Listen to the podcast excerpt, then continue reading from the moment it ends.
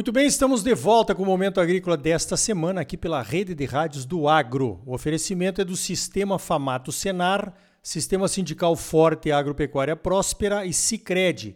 Gente que coopera cresce. Venha crescer conosco. Associe-se ao Cicred. Olha só, tá todo mundo preocupado com a evolução dos preços e até a falta de produtos agroquímicos, né? Principalmente para a próxima safra a próxima safra de soja, talvez alguma coisa já tenhamos aí de problemas maiores na próxima safra de milho que vai começar a ser plantada aqui no Mato Grosso. Bom, a CNA, e ouvindo aí o sentimento dos produtores de todo o Brasil, apresentou um projeto de lei que pode ajudar um pouquinho nessa questão da oferta de defensivos agrícolas para as safras brasileiras, que seria a permissão de se importar produtos do Mercosul. Para falar sobre isso, então, eu chamei o Reginaldo Minaré, ele é diretor técnico adjunto da CNA, a nossa Confederação de Agricultura e Pecuária do Brasil. Minaré, como é que é esse projeto de lei? Bom dia. Bom dia, bom dia a todos que nos, nos ouvem. Bom, o projeto é uma, uma pretensão já até de algum tempo né, da CNA, que é de busca melhorar o ambiente de concorrência na, na oferta de, de defensivos agrícolas no Brasil, né, permitindo aí a, importação por parte dos agricultores, né, a importação de produtos já formulados, né, pronto para o uso, né, para uso próprio. Né, essa importação abarcaria apenas o, o uso próprio, o agricultor poderia importar diretamente do Mercosul, dispensando a necessidade do registro. O registro exigido pela Lei 7.802 é o que torna impeditivo à, à importação de produtos do Mercosul. O senador Reis apresentou o projeto, é o projeto ele é o projeto de lei número 4316, né, de 2021, e o objetivo efetivamente é esse, é fomentar a concorrência, aumentar a, a possibilidade de oferta né, desses produtos no Brasil, reduzindo aí a, o risco de de dificuldade de encontrar esses insumos que são fundamentais para a agricultura. Né? Vamos ver o andamento do, do projeto. É, com certeza seria uma boa medida, né? Até para que a gente pudesse aumentar a oferta de produtos aqui no Brasil. Isso aí que você falou da questão do registro realmente é um impeditivo, né? Muitas vezes as empresas comercializam os mesmos produtos aqui e no Paraguai, no Uruguai, na Argentina, mas com pequenas diferenças na formulação e muitas vezes então o registro para aquela formulação elas não têm interesse nenhum de pedir para que seja concedido aqui no Brasil, né? Isso acaba de certa forma criando uma reserva de mercado com esse impedimento, né, Minaré? Exato, e essa reserva de mercado ela já existe há, algumas décadas, né? A, mesmo tendo a mesma formulação, a exigência para a importação é de que se tenha o registro. E essa situação é, é curiosa porque muitos dos produtos que são vendidos nos países vizinhos do Mercosul são produzidos pelas indústrias em território brasileiro, enviados para os países do Mercosul e lá são vendidos com preços menores do que o agricultor encontra no mercado doméstico.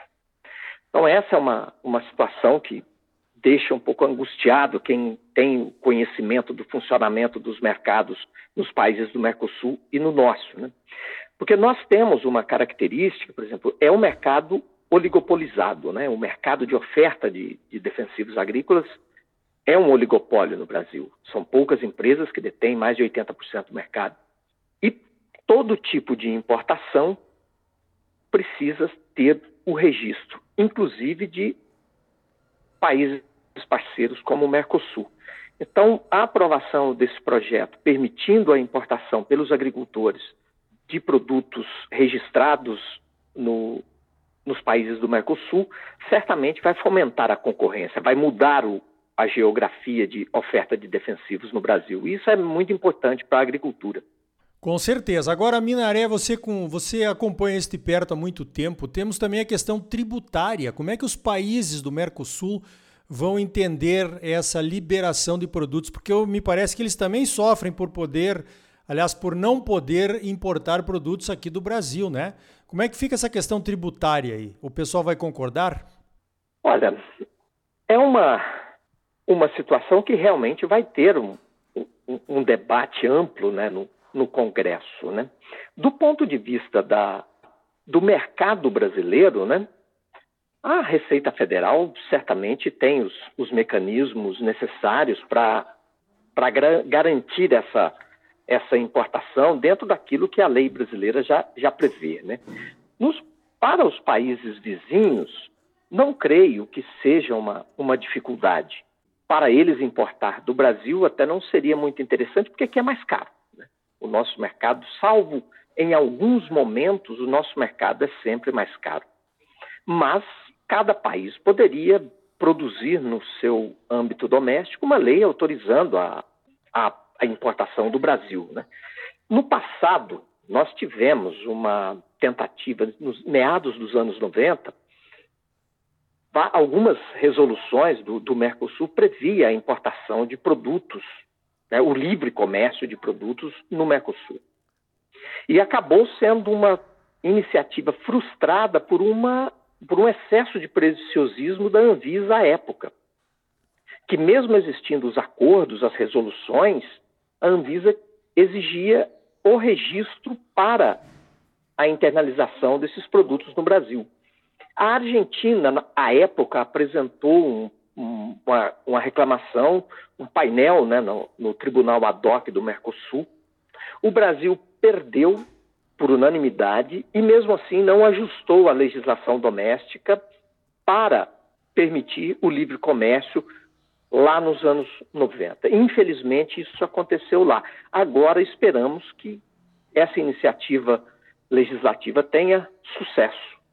É, todos esperamos, né? Porque realmente já estamos vendo aí na, nessa safra de soja que foi implantada, já teve falta de alguns produtos, os preços subiram muito, na maioria uh, dos produtos, em alguns mais, outros menos, mas os preços estão na estratosfera e realmente a preocupação é maior ainda lá com os produtos que os princípios ativos vêm da China, né? Agora tivemos um anúncio de mais um lockdown numa província lá que é uma das grandes produtoras de defensivos agrícolas, né? De princípios ativos e defensivos agrícolas. Então, a coisa não vai ser muito fácil, parece que para ninguém aí, principalmente na safra 2022-2023. Agora, Minaré, com a sua experiência de Brasília aí, quanto tempo você acha que esse PL demora para ser aprovado? Olha, tudo, tudo vai depender do, do empenho né, da, dos representantes do setor no, no Congresso, né, de, de, realmente ter a sensibilidade e colocar esse, pro, esse projeto como um projeto urgente. Nós vamos trabalhar para tentar fazer o, o projeto andar, mas a gente, a experiência que nos mostra que tem projeto que fica pronto em um ano, um ano e meio, alguns até em seis meses e outros ficam dez anos lá e não, e não caminham, né? Isso é fato. Agora, tudo isso depende da, da sensibilização dos parlamentares para a importância do, do projeto.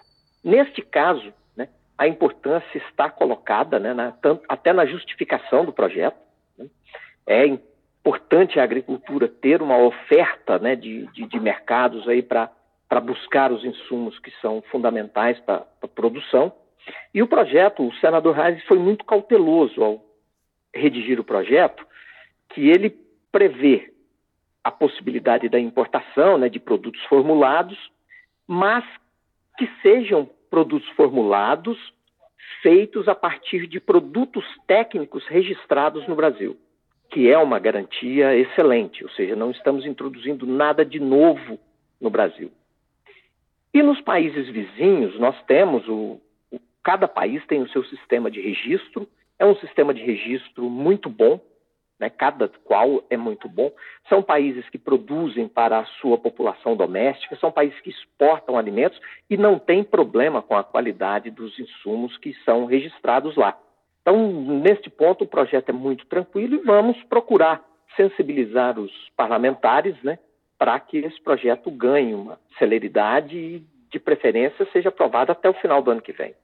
Muito bem, tá aí então, né? Uma das formas de conter esta alta de preços e também a falta de alguns insumos, principalmente agroquímicos no mercado brasileiro, é esse projeto de lei elaborado aí pela CNA e encaminhado pelo senador Heinz, permitindo a importação de agroquímicos então do Mercosul. Muito bom, né? De que, que adianta ter um mercado comum se ainda temos restrições na hora das importações daquilo que a gente mais precisa?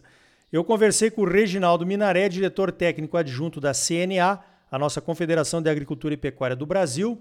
Minaré, parabéns pelo trabalho e obrigado pela tua participação aqui no Momento Agrícola. Nato, eu que agradeço a, a disponibilidade, Arioli, e a todos que nos ouvem. E vamos aqui nos esforçar para que esse projeto caminhe que nós temos efetivamente um ambiente de concorrência na oferta de, de defensivos agrícolas no Brasil. Um abraço a todos. Então tá aí. Olha, bem oportuno esse projeto de lei que vai permitir a importação de defensivos de qualquer país do Mercosul.